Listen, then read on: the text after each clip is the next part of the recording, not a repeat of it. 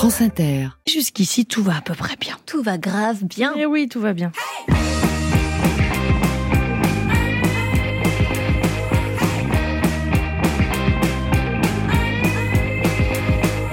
Bonjour Maya. Bonjour Marie. Bonjour Marine. Salut Marie. Bonsoir les auditeurs, bonsoir les auditrices. Vous vous rendez compte de l'étendue du pouvoir qu'on laisse à ceux qui racontent des histoires aux enfants? Mais c'est incroyable, exemple. effectivement. En ce moment, moi j'ai un enfant de 3 ans qui adore Lucky Luke. Résultat, il adore les flingues, il traite tout le monde de coyote et je m'inquiète très sérieusement du traitement des personnages asiatiques dans la BD. Disons que c'est plus vraiment euh, aux normes. Bref, je me remets en cause mes, mes choix de parents.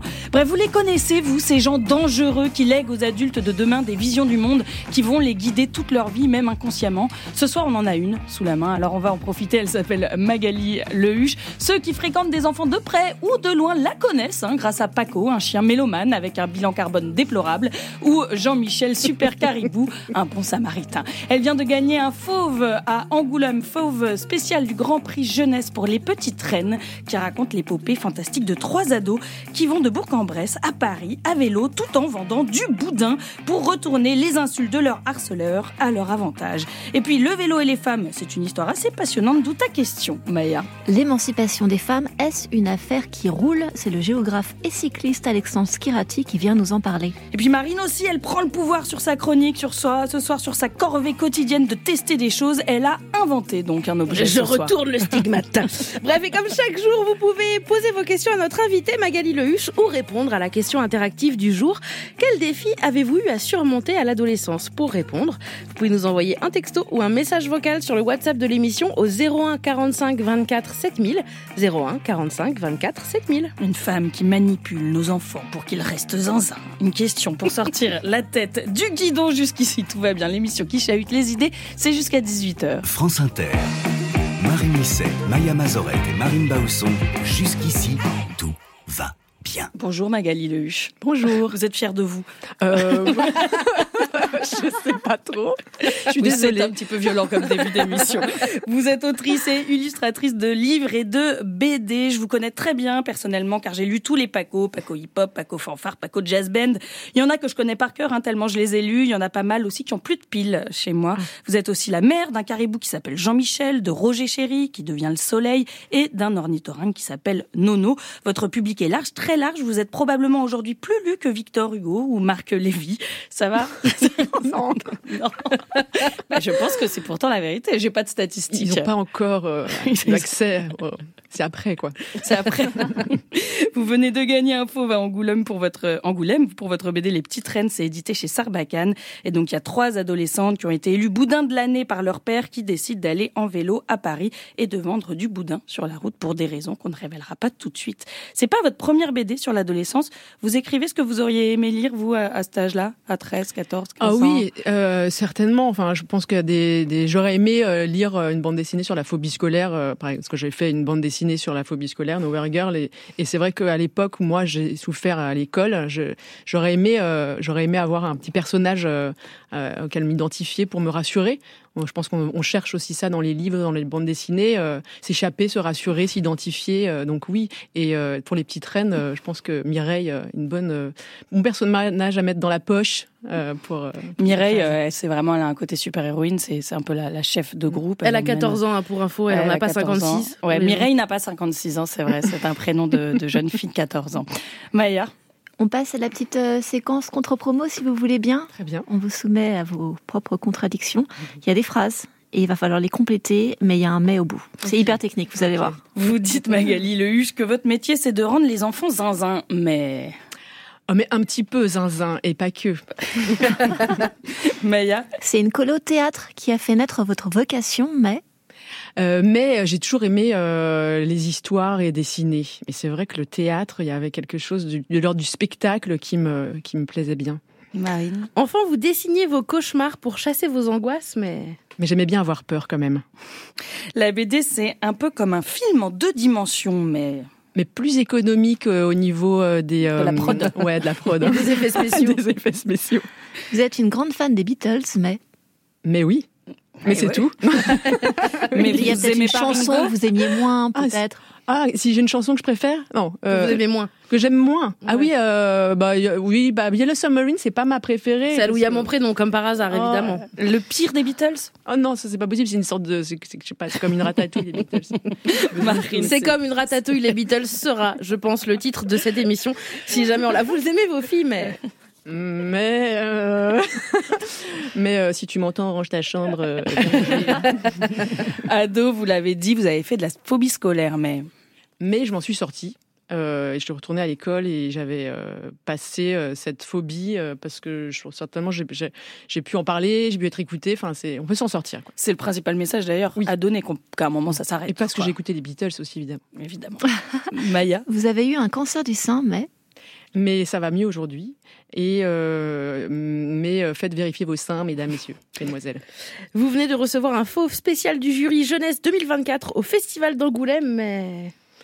Mais je partage ce prix avec Clémentine Beauvais, qui a écrit l'histoire et qui m'a gentiment euh, confié ses personnages et fait confiance. Et ça, c'est très précieux. C'est une adaptation. Voilà, c'est une Les adaptation. Reines. Merci Magali Lehuche. Vous êtes une lionne ou une fauve. Enfin, vous prenez ce que vous voulez. Votre mission que vous vous êtes donnée, on vous en remercie, c'est autoriser les enfants à être zazin, zinzin. Pardon. Et pour les ados, il faut les autoriser à quoi? À quoi est-ce qu'on s'engage quand on parle à des gens en train de se construire? On en parle dans quelques minutes. Et puis l'adolescence, c'est le moment de tous les défis, d'où notre question pour vous ce soir. Quel défi avez-vous eu à surmonter à l'adolescence? Toi, Marie, par exemple, quel défi as-tu surmonté? Alors, moi, j'ai vécu seule à, à 17 ans, 17 ans et demi, et j'étais pas finie. J'étais pas finie du tout, à aucun niveau. trop tôt. Ni ménage, ni diététique, ni gestion de budget. Je n'avais pas les armes euh, pour, euh, pour faire ça. Je suis encore vivante aujourd'hui. Mais, par exemple, un cinquième de mon budget était euh, réservé aux chouquettes. Et le reste du temps, je mourrais de faim. Donc, euh, voilà, j'étais pas prête, quoi. Toi, Maya? Moi, le défi, c'était la grande différence d'âge euh, dans, dans mes classes quand j'étais à l'école, parce que j'avais un an d'avance et que j'étais dans une école où il y avait énormément de redoublants. Et au maximum, euh, quand j'étais en sixième, j'avais 10 ans et un de mes camarades de classe, on avait 16. Donc j'ai eu jusqu'à 6 ans d'écart avec les gens de ma classe. Wow. Gros défi. Gros défi, gros défi. Euh, et ben moi, j'ai dû surmonter l'humiliation en quatrième quand le sport-études Pierre Beucher, je sais s'il m'entend. Coucou. Pierre Pierre Beucher, il a dit non au mot que mes copines lui avaient envoyé sans m'en parler, mot dans lequel elle lui avait demandé s'il voulait sortir avec moi. Voilà, je me suis pris un râteau alors que j'avais rien demandé. Je pense que ça arrive à tout le monde, Marine. Je pense qu'on s'est tous pris un râteau qu'on n'avait pas demandé dans la vie. Non Non, Ah oui, non, non, c'est non, le truc, les râteaux qu'on a pas D'accord, pas toi, Maya. Pas toi. Peut-être il y aura pas personne, de prend un râteau bientôt. jamais. Bon, en tout cas, moi, moi, voilà, donc Pierre Beucher, si tu nous entends, eh bien, écris un message au 01 45 24 7000 pour, et je te le dis, moi non plus, j'ai pas envie de sortir avec toi. En tout cas, en, atten- en attendant de vous lire et de vous entendre dans Jusqu'ici tout va bien, eh bien, écrivez-nous 01 45 24 7000, on veut tout savoir. D'ici là, on écoute Meryl avec cette chanson qui est devenue presque un hymne de cette émission. Attention, ça va exploser. C'est Coca-Cola Sur France Inter.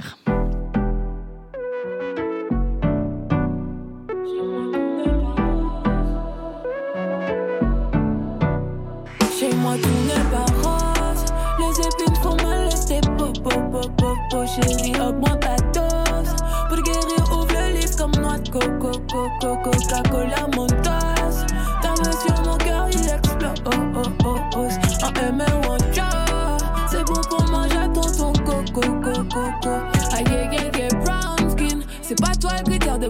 à Je t'ai gardé pour moi ils n'ont rien compris. Je fais chanter ton nom dans toutes les compis. Jamais je me repentis Mon pelé s'ouvrir comme mon pelé s'ouvrière En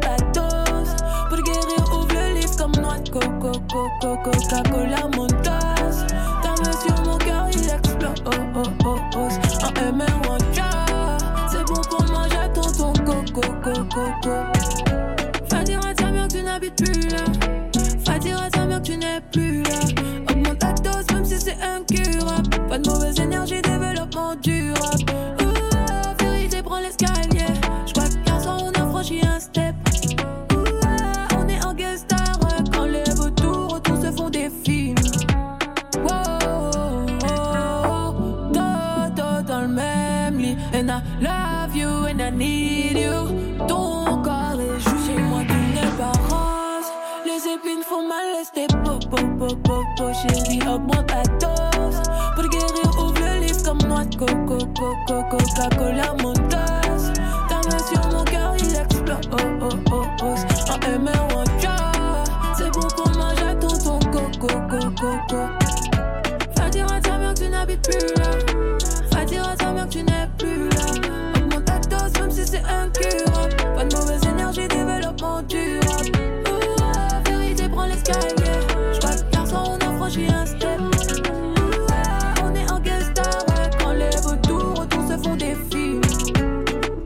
C'était Meryl avec Coca-Cola Mentos. Elle est d'ailleurs en tournée en ce moment, Meryl. Elle sera notamment le 1er mars à Saint-Etienne.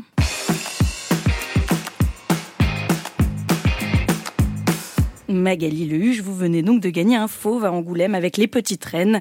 BD trois jailleuses euh, ou trois adolescentes élues boudins de l'année par leurs camarades décident de s'auto-surnommer les trois boudins et d'aller jusqu'à Paris en vélo pour s'incruster à l'Elysée le 14 juillet où elles ont toutes des choses à faire. On n'en dit pas plus. Vous dites vous sentir investi d'une mission, celle de permettre aux enfants et aux ados un pas de côté par rapport au réel, les soulager par exemple de ce qui est pas vraiment drôle dans la vie vraie. Le récit, les histoires, ça a un pouvoir immense sur les enfants. Ils se construisent avec, ils s'immergent dedans, ils en gardent parfois des traces, voire des séquelles. Vous racontez des histoires aux enfants avec un grand pouvoir. Est-ce que viennent de grandes responsabilités, Magali Luche?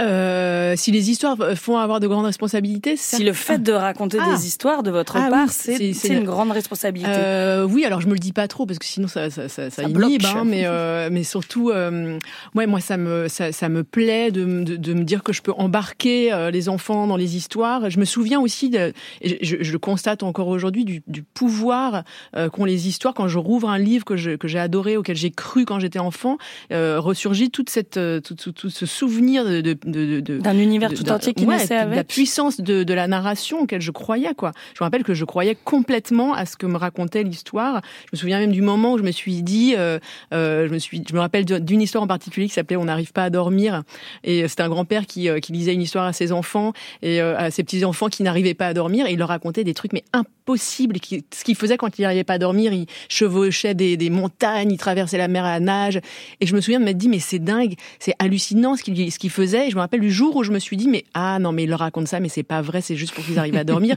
Et je me souviens du jour où je me suis dit ah mais en fait c'est l'histoire c'est pas une vraie histoire, c'est une histoire euh, on nous la raconte pour euh, pour les livres quoi. Est-ce que vous êtes un peu sorti de l'enfance à ce moment-là? Bah oui, peut-être c'était déjà la première étape. hein, Forcément, il y a quand on voit ce qu'il y a, enfin voilà, l'arrière du décor, quoi. Mais euh, mais je pense que j'étais toujours quand même sensible aux histoires et j'avais envie d'y croire. Et moi, c'est ce qui me plaît dans le public enfant. J'adore aller dans les classes aussi pour ça. C'est que je m'appelle Magali ou quelqu'un autrement, je s'en fiche complètement. C'est est-ce que est-ce que ça va, est-ce que je vais réussir à leur faire croire à mon histoire, quoi? C'est vraiment le personnage. Est-ce que est-ce que c'est crédible? Est-ce que et c'est génial de voir, euh, de, de- enfin voilà, de, de pouvoir, de voir qu'on peut en- embarquer ensemble dans le monde parallèle, influencer, peut-être ouais. dit, c'est vrai. C'est ce qui me plaît dans la littérature jeunesse, c'est le, c'est en effet le, le, le décalage avec lequel on peut raconter le monde, avec euh, humour. euh, Enfin ça, j'aime lire la littérature jeunesse pour ça aussi, quoi. Ça veut dire quoi autoriser les, les enfants à être zinzin Pas trop non plus et pas que ça. Eh ben, c'est-à-dire, euh, oui, à, se marrer ensemble, quoi, à pouvoir euh, imaginer euh, que, ce qu'on raconte est, un petit peu vrai au moment, au moment de l'histoire, quoi. C'est, une- sorte de, bah, de, de- bah oui, de, fuite un petit peu dans, un autre monde qui est pas réel. Et, et, quand on est enfant, on arrive complètement à se dire que c'est un peu réel quand même, quoi.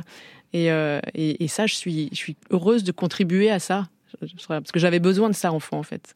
Ça me faisait du bien. J'avais De pouvoir Mais alors, vous le faites pour les enfants ou pour vous-même eh ben les deux, je pense. euh, ouais, c'est vrai que euh, je pense qu'au départ, j'ai envie de raconter des histoires, j'ai envie qu'on puisse y croire. Après que ça soit les enfants, les adultes, euh, parce que je, c'est vrai que je pense pas forcément à un âge. une- euh, c'est une bonne question. Je dirais que je. Et vous redevenez un enfant quand vous faites les BD Alors peut-être euh, non, non, mais je, je, je me, je me dis je- forcément, euh, j'imagine, euh, je, me, je me demande si ça me- m'aurait plu à l'époque, à, à l'âge euh, enfant. Est-ce que, est-ce que, oui, oui. Oui, dire oui, voilà, avoir raison, oui. faut dire la vérité. On peut Voilà. lire euh, Magali Lehuche à partir de 6 mois et jusqu'à pas d'âge. Vous accompagnez des, des enfants qui restent zinzin, donc grâce à vous. Et puis les adolescents, vous voulez les autoriser à quoi?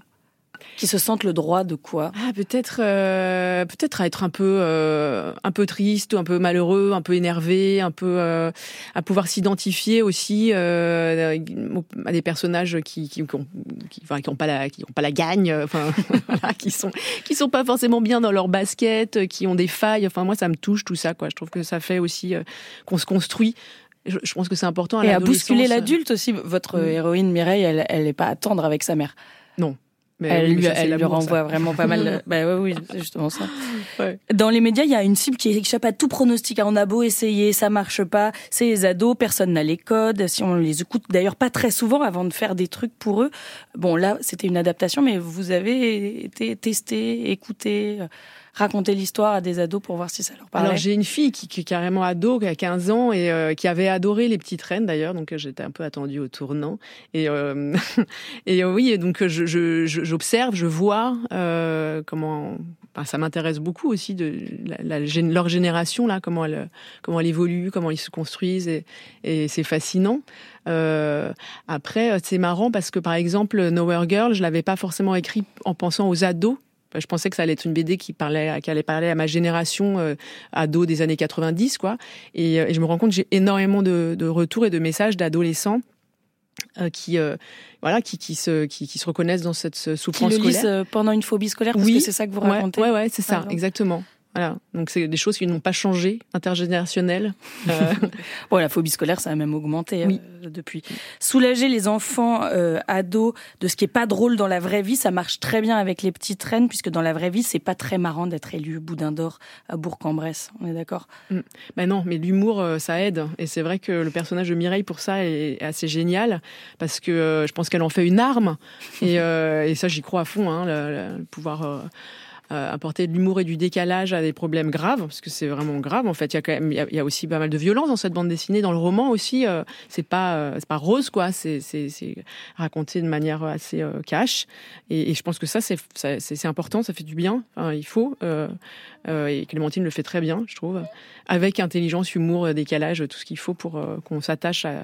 Et les personnages sont pas parfaits. C'est ça qui est assez, assez touchant aussi chez Mireille, c'est que oui, elle est drôle et elle est impertinente, et en même temps, c'est aussi un peu un tyran et c'est ouais, exactement. C'est assez chouette. Maya. Et Astrid aussi d'ailleurs, j'adore Astrid. C'est un humour qui peut être assez militant. On a des fois l'impression que c'est le début de King Kong Theory. Il y a ouais, des moches, oui. des camionneuses, même si elles sont à vélo. Il y a les exclus du marché de la bonne meuf. Ah ouais, non, mais ça c'est hyper important. Je trouve c'est hyper oppressant en ce moment. De, enfin, je sais pas. Hein, j'ai l'impression euh, cette pression à être absolument belle, parfaite. Euh, enfin. Euh, voilà, je trouve que c'est important de revendiquer, euh, de revendiquer ce, ce genre de, de, de féminisme là, quoi. Euh, euh, voilà. Je, je... Permettre aux enfants et aux ados de faire un pas de côté par un rapport au réel. Et c'est vrai qu'en grandissant, le réel se révèle souvent plus douloureux qu'à deux ans, deux ans et demi. On fait donc la liste des trucs que vous aviez pas vu venir à l'adolescence.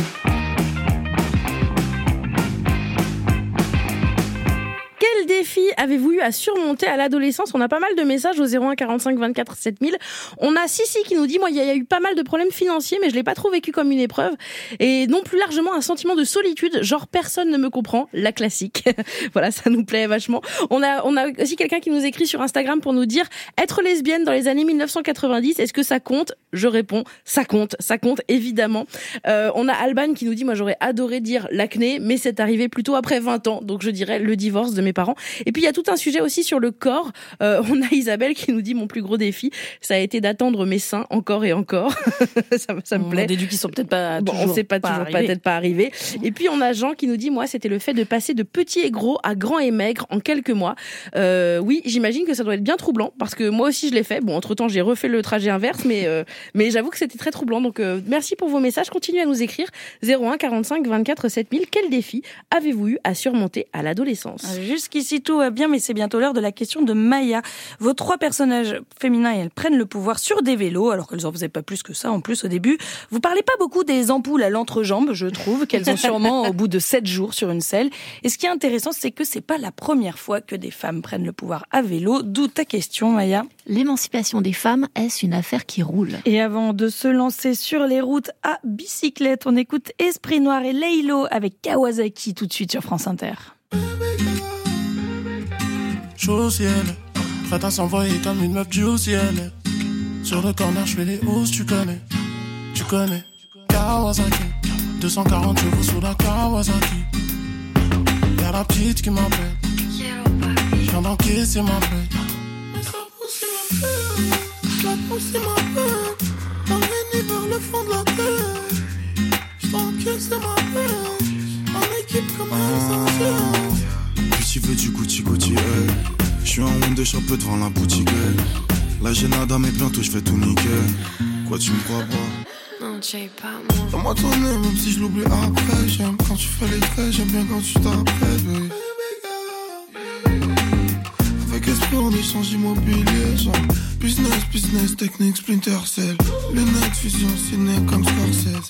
2000, j'écoute Neptune sans Cortez. J'peux le faire encore, encore, mais bon. Chaud au ciel, prête à s'envoyer comme une meuf du ciel. Sur le corner, j'fais les hausses, tu connais. Tu connais. Kawasaki, 240 chevaux sous la Kawasaki. Y'a la petite qui m'appelle. Viens d'encaisser ma paix. J'arrive tout de suite, classique, Gucci, flashy, même du Versace, sous mon Versace. Gucci, flashy, Gucci flashy, Gucci flashy. L-A-Y-L-O-W, S-P-R-I-N-P-M-W, jamais sans mon C-R-E-W, jamais sans mon C-R. L'envol Marcelago, tu me fais penser à elle. J'aime quand tu fais la go, comme les mannequins dans elle. C'est moi et mes assos, nous on contrôle la boîte. Le man fait ce qu'il a à gauche, je vais le rentrer la droite, t'inquiète, ok. Sa pussy m'appelle, je sais même plus c'est laquelle. Elle fait vider ma paye, elle fait vider ma taille, elle fait vider ma what? C'est une pussy like. Au ciel, prête à s'envoyer comme une meuf du ciel. Sur le corner, je fais les hausses, tu connais, tu connais. Kawasaki, 240 chevaux sous la Kawasaki. Y'a la petite qui m'appelle, viens d'encaisser ma paix.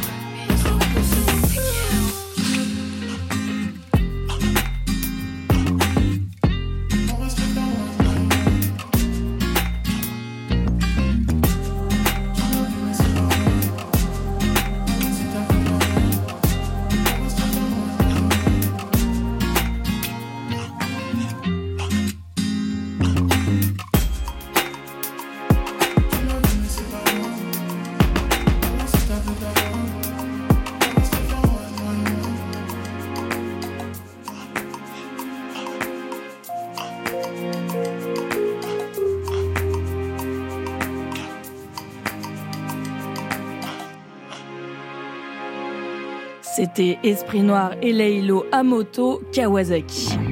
France Inter. Jusqu'ici, tout va bien. Avec la pétroleuse Maya Mazorette Oh, la grimpeuse Marine Bausson. La dérailleuse Marie Misset. et l'illustratrice Magali Lehuche, autrice de BD et livres pour enfants et dont la dernière BD Les Petites Reines vient de gagner un prix à Angoulême. Dans Les Petites Reines, le vélo a une place spéciale puisque trois ados et un adulte en fauteuil décident de rejoindre Paris à vélo. Enfin, l'adulte en fauteuil, c'est dans son fauteuil, du coup, depuis Bourg-en-Bresse. C'est facile à dessiner des, des vélos, Magali Lehuche Ah non, moi j'ai vraiment le truc qui m'a un petit peu fait peur au départ. hein. C'était De- le vélo. Ouais. Oui, parce que je suis pas une technicienne du dessin. Mes roues sont pas très rondes. Enfin voilà, c'est- voilà. Mais je me suis beaucoup entraînée. J'ai beaucoup progressé en, en vélo. Vous avez regardé des vélos beaucoup? Ah ouais, ouais, ouais, vraiment. Oui. Grosse documentation. T'es abonné au cycle et tout. Enfin, vraiment, euh, c'est ça. grosse pro, quoi. Pas de recevoir des pubs pour les vélos maintenant, de recherche. C'est, je vous demande parce qu'aujourd'hui on se demande avec Maya si l'émancipation des femmes c'est une affaire qui roule. C'est l'heure de la question de Maya Mazorette, introduite aujourd'hui par des grands cyclistes du XXe siècle qui n'étaient pas des grands féministes.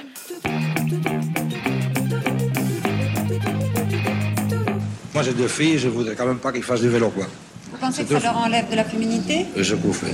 1984, année bénie pour les suffragettes après le Tour de France, le Tour des Miss. Et à côté des géants de la route, voici les mignonnes du bitume. Je préfère ne pas voir une femme qui souffre sur un vélo. Qu'elle souffre ailleurs, pourquoi pas, mais pas sur un vélo.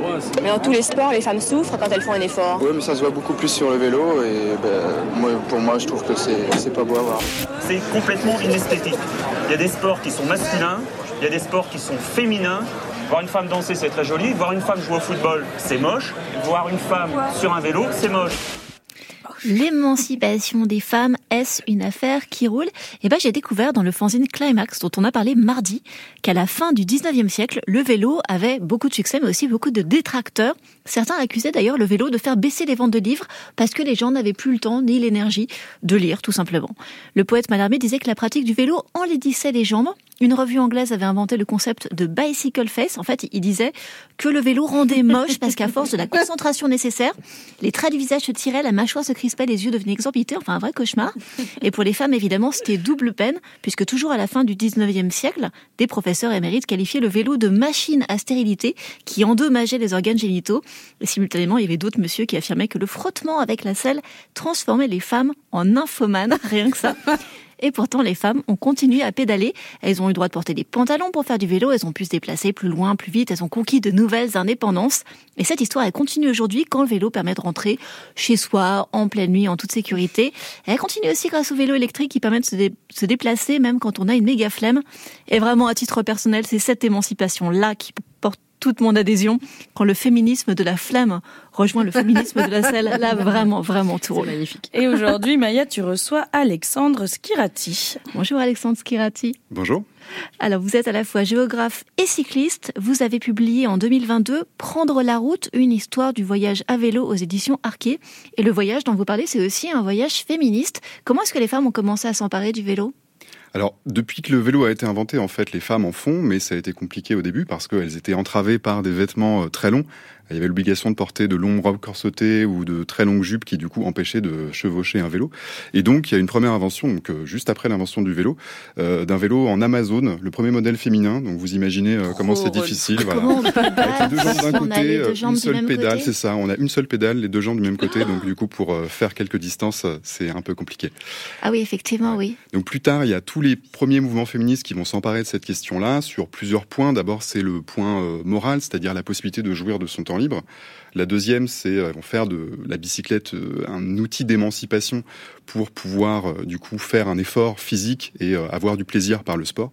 Et la troisième, c'est justement un outil de revendication pour pouvoir porter d'autres vêtements que ces robes longues et donc ce qu'on appelle des culottes à l'époque, ce qui sont en fait des pantalons. Et en face, les enjeux, ils sont énormes parce qu'on dit, voilà, à cause du vélo, eh ben, les femmes vont délaisser leur mari, il y aura plus de natalité en France. C'est la nation contre le vélo. Exactement. Il y a vraiment euh, des querelles morales à l'époque euh, qui disent que euh, la femme, le rôle de la femme est d'être d'abord une bonne mère et une bonne épouse. Et donc, une bonne mère, ça va être difficile parce que justement, il y a cette croyance d'une part de la médecine que le vélo entrave la fécondité. Et puis, une bonne épouse, c'est pas possible parce que, bah, du coup, l'oxygène est un amant, comme certains disent à l'époque, et que s'échapper et pouvoir jouir de son temps libre et pouvoir jouir de son corps comme on le veut, euh, et tu empêches en fait la femme d'accomplir son, son rôle de, de, bonne épouse. Ça se trouve bientôt, il y a Emmanuel Macron qui va nous proposer un réarmement euh, par le vélo.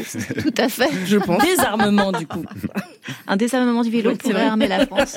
Est-ce qu'il y a encore d'ailleurs aujourd'hui des personnes qui s'opposent à ce que les femmes fassent du vélo? Alors dans certains pays, effectivement, euh, bah, je pense, je pense à l'Arabie Saoudite par exemple, ça fait à peu près une dizaine d'années que c'est possible de, de, pédaler. Je ne sais pas si vous vous souvenez de ce très beau film Wajda avec euh, la, jeune fille sur sa bicyclette. Dans d'autres pays, euh, en Afghanistan, en Iran, c'est toujours euh, aujourd'hui compliqué pour les femmes de faire du vélo. Donc, Et c'est redevenu encore plus difficile depuis 2021 avec la prise de pouvoir des talibans, des mollahs. Tout à fait.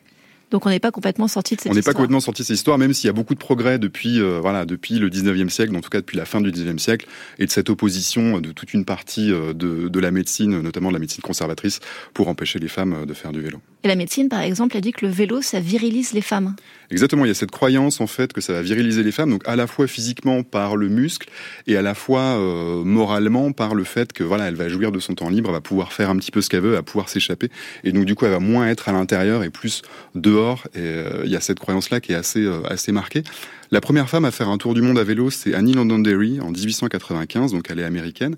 Et quand elle passe par la France, euh, on l'accuse d'appartenir à un troisième sexe. En fait, elle est pas vraiment, elle est plus vraiment une femme, mais elle est pas encore totalement un homme. C'est trop de temps sur un vélo pour être restée une femme. Exactement, exactement.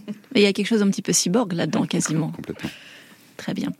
Il y a aussi l'argument que le vélo rend bête parce que plus on passe de temps à l'extérieur, moins nécessairement on a de vie intérieure, comme s'il y avait des vases communicants. Alors on a quelques contre-exemples pour ça. Euh, je pense à Simone de Beauvoir, on, l'ignore, mais euh, c'était une grande cycliste, une grande voyageuse à vélo. Et elle a traîné euh, Sartre sur les routes de France à faire plusieurs grandes traversées pendant quelques années. Et justement, il raconte, elle raconte que pendant ces grandes escapades à vélo, c'est là que, à la rencontre des paysages, à la rencontre des Français moyens, ils ont pu élaborer en fait toute une philosophie. Il y a également Émile Zola, qui est un grand cycliste et qui dit, qui a une très belle formule, qui dit que la bicyclette, c'est l'oubli, c'est l'oubli total.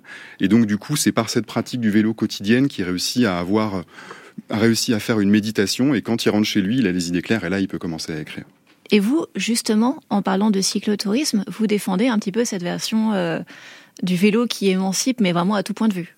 Tout à fait. Effectivement, le vélo, pour moi, en tout cas, je le vois comme une vraie forme de liberté, c'est-à-dire une vraie forme de liberté. On peut aller partout où on veut, de manière autonome, sans pétrole. On peut rencontrer qui on veut. En fait, on a juste besoin d'un vélo et d'un peu de temps libre devant soi. Alors, ce qui est pas et pas mal de matériel, non? Parce que dès qu'on part pour plusieurs jours, faut quand même être très équipé. Non? Juste avec un petit vélo, en fait, un vélo, une pompe éventuellement si on crève et une rustine, et puis euh, on peut partir. Une tente éventuellement pour euh, pour pouvoir pour pouvoir loger la nuit. un kawaii, un réchaud, un kawaii, quelques petits trucs voilà, quand même. Quelques petits trucs, une forge de campagne pour euh, réparer son cadre. Non, on a la chance de pouvoir voilà recharger de l'eau un peu partout et, et trouver des boulangeries dans les quatre coins de la France, donc c'est quand même assez facile de partir, même avec du matériel basique. Mais on souffre un peu à vélo. Alors, la souffrance, oui, il y en a toujours. Moi, je préfère parler d'effort que de souffrance. Euh, la souffrance, elle fait partie de l'effort, c'est une composante, mais il s'agit de bien la doser la doser avec équilibre. S'il y a trop de souffrance, là, c'est vraiment du masochisme. Alors, je connais des voyageurs à vélo qui sont un peu maso, hein, on va pas se, on va pas se cacher. mais euh, euh, voilà, moi, je parle plutôt d'effort. Il y a certains euh, cyclistes et écrivains qui qui disent que ce, cet effort, c'est justement ce qui leur permet d'atteindre un niveau euh, de méditation, de plénitude, qui permet de rencontrer son environnement et d'être au contact en fait des paysages et de la nature. Et pour les femmes aujourd'hui, est-ce que c'est encore un vecteur d'émancipation? Alors, oui, bien évidemment, c'est encore un vecteur d'émancipation. Aujourd'hui, on voit dans les statistiques que c'est quasiment euh, la pratique féminine est quasiment euh, au même niveau que la pratique masculine. Donc ça, c'est plutôt une bonne nouvelle. Euh, et vous en parliez tout à l'heure, c'est une réémancipation dans le sens où partir à vélo, c'est aussi s'émanciper du jugement moral, du jugement esthétique. En fait, on est seul avec son vélo à la campagne, personne nous regarde, personne nous écoute, et c'est finalement ça la vraie liberté et ça la vraie émancipation. Alors, à la place d'une chambre à soie de Virginia Woolf, on propose une roue à soie, par exemple? Voilà, très bien, une bicyclette à soie C'est parfait. Et pour en savoir plus, déjà merci Alexandre Skirati. Pour en savoir plus, je rappelle le titre de votre livre, Prendre la route, une histoire du voyage à vélo. Il est sorti en 2022 aux éditions Arquet. Magali Lehuche, vous vous rendiez compte de la portée politique des petites reines avant cette interview? C'est tout l'intérêt de, de, cette histoire, quoi. Et euh, Ouais, c'est une vraie, une quête de liberté, de, de trouver. C'est très symbolique aussi. Euh, trouver son chemin. Trouver son chemin, prendre. Euh, c'est des, c'est des ados. En plus, il y a le rapport aux parents est, est assez amusant. Elles prennent, euh, elles prennent la route en vélo euh, sans vraiment l'accord des parents. C'est ça, c'est un peu la, la, couper le cordon euh, pour trouver sa voie. C'est, c'est assez symbolique. Moi, j'étais sensible à ça aussi. Puis c'est aussi peut-être payé par l'Office du tourisme de la région Est, cette fait. BD. Oui. Car elle passe par pas mal de villes. On parle depuis 17h08 donc de votre BD Petite Reine où trois ados et un adulte partent en deux routes, en deux roues pardon, sur les routes de l'Est pour rejoindre Paris depuis Bourg-en-Bresse. Magali Lehuche, je connais tous les Paco par cœur ou presque. Et c'est l'heure de vous imposer ou presque mon obsession. Il y a un truc dans Paco, c'est une certaine culture de la gagne. Je suis désolée de vous le dire, il a la win Paco. Paco, il gagne toujours tous les concours auxquels il participe. Les petites reines aussi réussissent au-delà de toute attente. Je veux interroger votre culture de la gagne, Magali Lehuche, même si vous n'avez pas l'air d'accord avec moi. Quant à Marine, pour sa fraîcheur marine, elle s'est peut-être un peu plus intéressée au complexe que vivent vos héroïnes. Absolument, il y a 17h53, je vais convertir nos insécurités en money, money, money. Euh, D'ici à ce qu'on découvre comment rendre rentable nos manques de confiance en nous, on rend hommage à une femme qu'on aime. C'est Véronique Sanson avec Alias Souza sur France Inter. Lia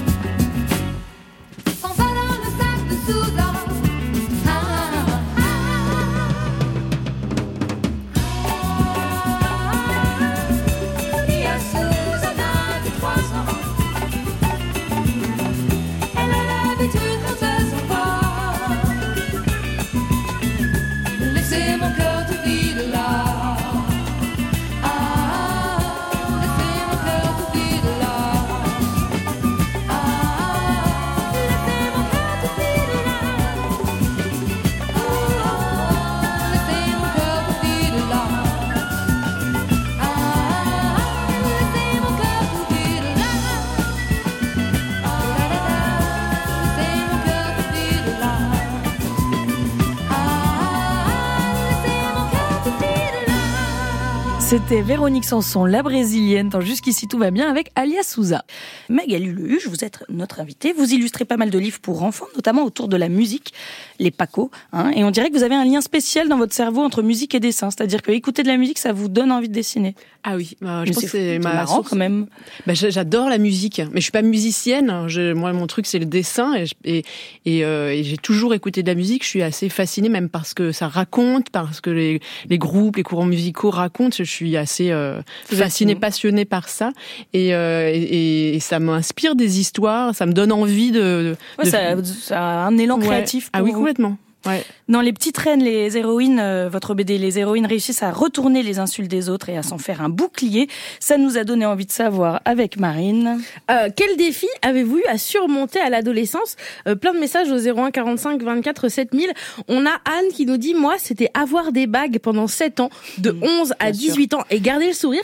Et si je peux me permettre Anne, moi je suis en train de le revivre, c'est-à-dire que j'ai un appareil actuellement et, et je- bah, franchement c'est pire adulte que ado parce que vraiment ado c'est- très long quoi je trouve. Donc voilà je, je, bah, je- rétrospectivement voilà je- j'envoie tout mon amour.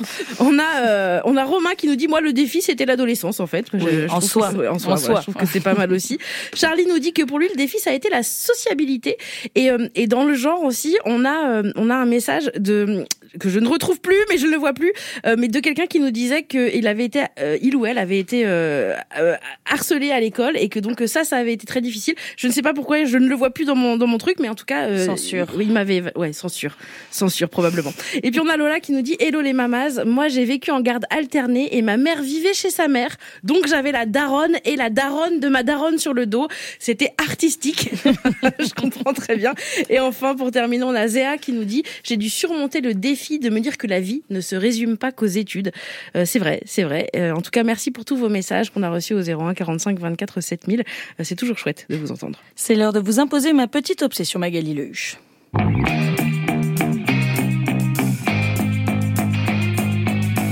Suis désolée de vous le dire, Magali, mais vous aimez les gagnants. Moi qui ai lu, ça a l'air de vous déranger, moi qui ai lu pas mal de Paco, les livres pour enfants que vous illustrez et dessinez, j'observe souvent la même chose.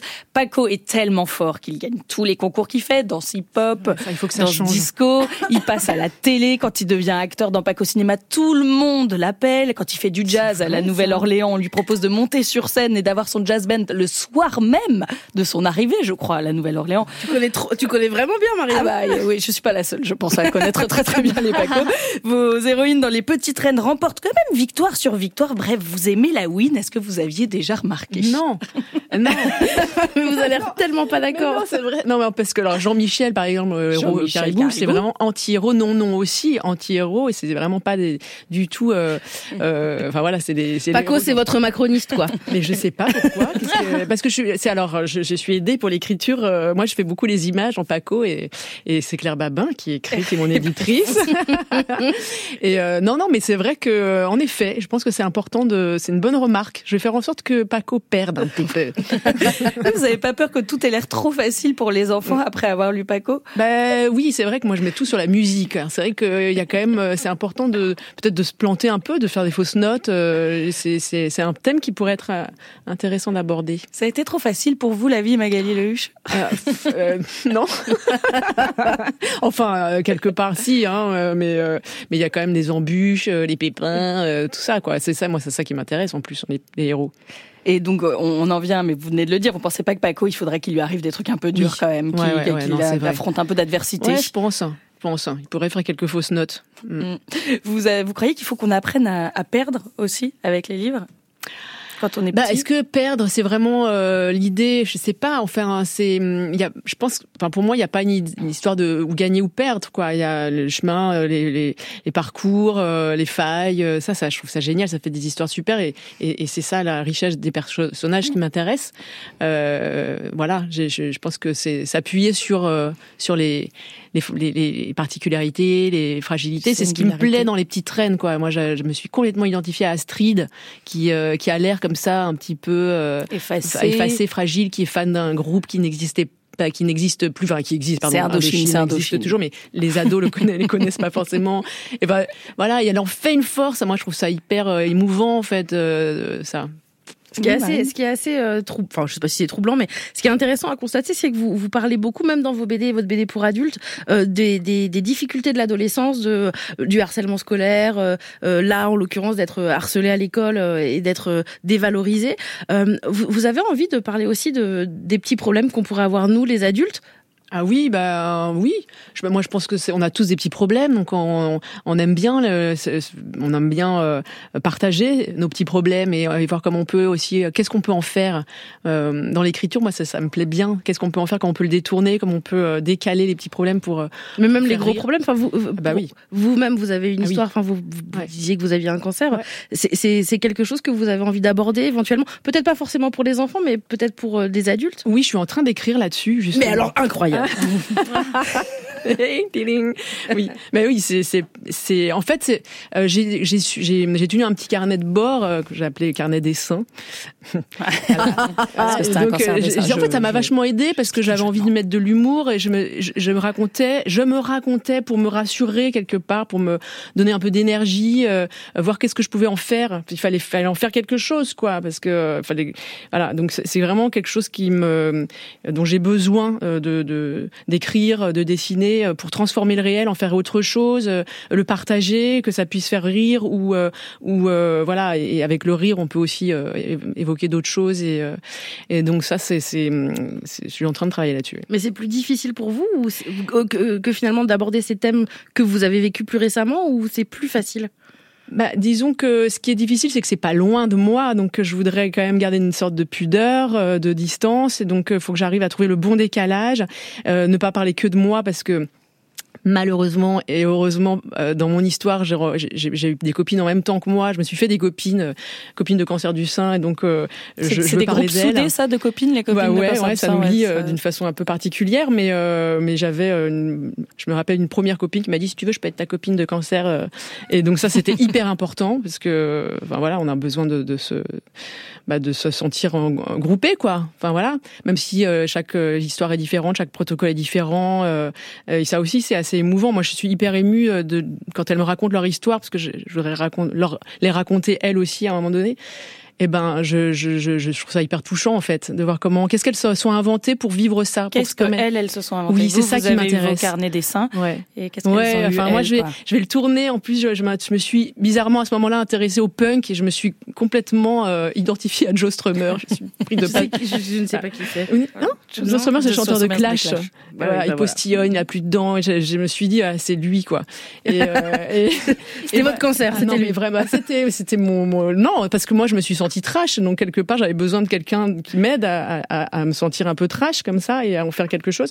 Et c'est ce qui me, Trash et me- puissant, du coup. Ouais, ouais, c'est ça, quoi, de tout donner. euh, c'est une énergie vitale dans le punk qui m'a vraiment euh, touchée. Suis capable de pleurer en voyant Joe Strummer euh, se rouler par terre, quoi. Tellement c'était, euh, enfin, c'est beau, quoi. Et, et voilà, c'est et c'est ce qui m'intéresse dans l'histoire de ces femmes, c'est qu'est-ce qu'elles se sont racontées pour tenir, quoi.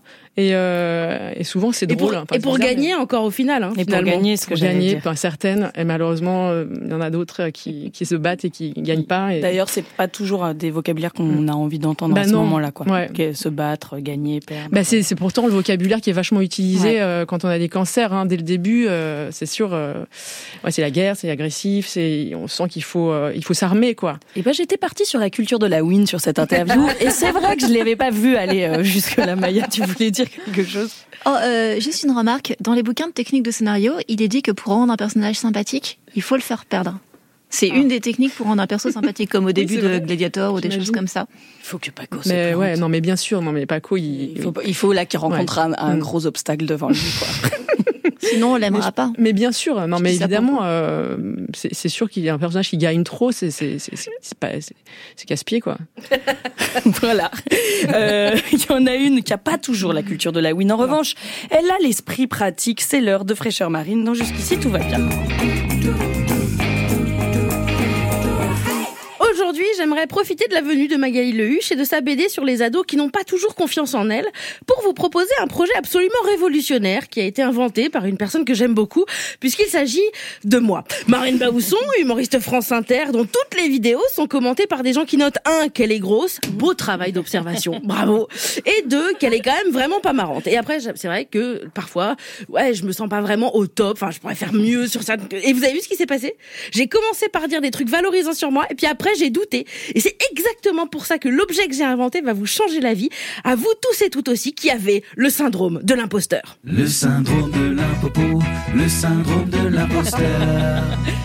Cet objet, c'est ce que j'ai appelé tout simplement la jarre de la dévalo. La jarre de la dévalo, pour quand tu te dévalorises. Alors cet objet, il va falloir le, le fabriquer vous-même. Vous êtes prêts? Prête C'est parti. Pour ce tuto, il vous faut un bocal vide, un marqueur avec lequel vous écrivez sur le contenant jarre de la dévalo.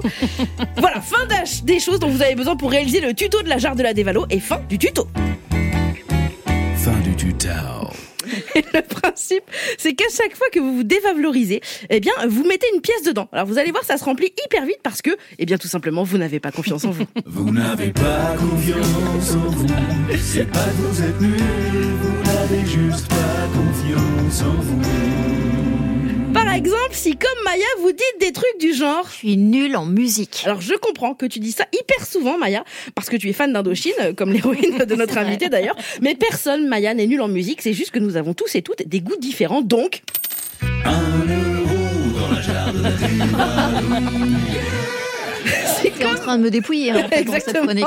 Si exactement. Si comme Marie, vous prononcez des phrases comme Je suis nulle, je pleure tout le temps. Un euro dans la jarre de la dévalo. Je me sens pas légitime à analyser la guerre euh, Hamas-Israël.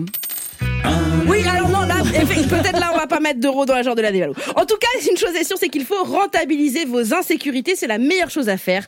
Que votre manque de confiance en vous, eh bien, il vous serve à quelque chose. Cette cagnotte, elle peut servir, par exemple, à voyager grâce à vos insécurités. C'est quand même vachement bien. T'imagines au bureau? Waouh, Marine, t'es partie trois fois en vacances cette année. Mais comment trouves-tu le budget?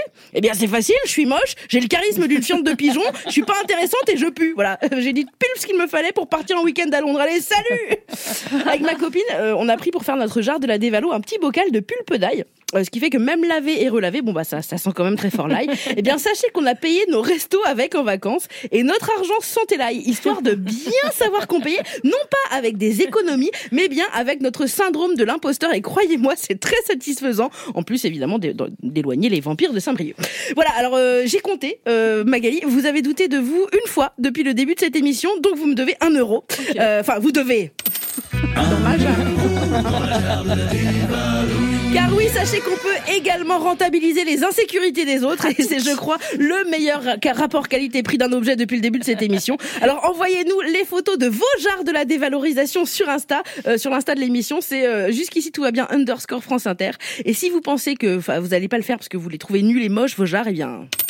Un dans la jarre de la. Il y a au moins 7 ou 8 euros déjà de la de Ah, la ça dedans. monte, hein, C'est ça monte. pratique. Bonne idée, ça. On retrouve tous les jours Fraîcheur Marine en podcast sur France Inter, en spectacle en tournée au Grand Point Virgule à Paris. C'est tous les jeudis, c'est à 21h. Magali Lehuche, vous chahutez avec nous depuis 17h08, très exactement. Vous êtes ici pour nous parler de votre culture de la gagne, principalement, mais aussi de votre BD Les Petites Reines qui a gagné un fauve à Angoulême. Et puisque vous avez gagné un fauve, on aimerait savoir ce qui vous différencie d'un tigre parce qu'on n'est pas complètement sûr. On vous pose plein de questions, mais vous pouvez répondre que par un fauve, Magali ou les deux. C'est l'interview vrai ou fauve. Ok. Ou les deux. Passionne les enfants dès leur plus jeune âge. Un fauve, Magali ou les deux? Ah non, j'espère qu'un fauve, Magali, le, le huche, j'espère que ça passionne pas les enfants. Juste Donc, un on fauve, garde un Moi- fauve. Moi, j'aurais dit les Un deux tigre. perso, mais ok. Rugis de plaisir. Les deux Passe entre 16h et 20h par jour à dormir. Ah bah un fauve. Hein. Pas vous. Donc, un ca- et carnivore. Un fauve, Magali fauve. ou les deux Oui, vous n'êtes pas carnivore. Est apparu il y a 40 millions d'années. J'hésite. Un euro dans la jarre de la dévalo, allez. Un beau pelage. Euh, les deux Ouais, les deux. Et menacé par l'homme, un fauve, Magali ou les deux? Putain, Les deux, je pense. Tu feras une L'homme belle de- descente de lit. Ah bah les deux. je vais essayer ce soir. Dessine vachement bien les caribous sentimentaux. Un fauve, Magali ou les deux? Je sais pas, j'aimerais bien voir un faux dessiner un caribou. Les deux, allez. les deux. A reçu un lui-même à Angoulême, un fauve, Magali ou les deux? J'aimerais bien avoir un fauve avec une petite Magali, mais à voir, à suivre. Ce serait super. Ça peut apparaître dans un Paco. Enfin, Ouais, Paco ça pourrait. gagner. Mais ça serait pas Paco qui aurait gagné. Je vous donne quelques idées de scénar. Euh, merci beaucoup Magali Lehuche. Les petites reines, c'est édité chez Sarbacane. Paco, Jean-Michel Le Caribou, tous ses copains sont déjà dans pas mal de maisons, mais ils peuvent conquérir encore d'autres maisons et appartements. C'était jusqu'ici, tout va bien, une émission préparée par Alexandre Gilardi, Louis Tampero, Clara Arconada, Laura Dumès, Gaëtan Collier était à la réalisation, Jean-Baptiste Audibert à la programmation musicale, c'était Gilles Gaillard à la technique et c'était Abel Gély et Jeanne Bertossal en stage de troisième toute la semaine.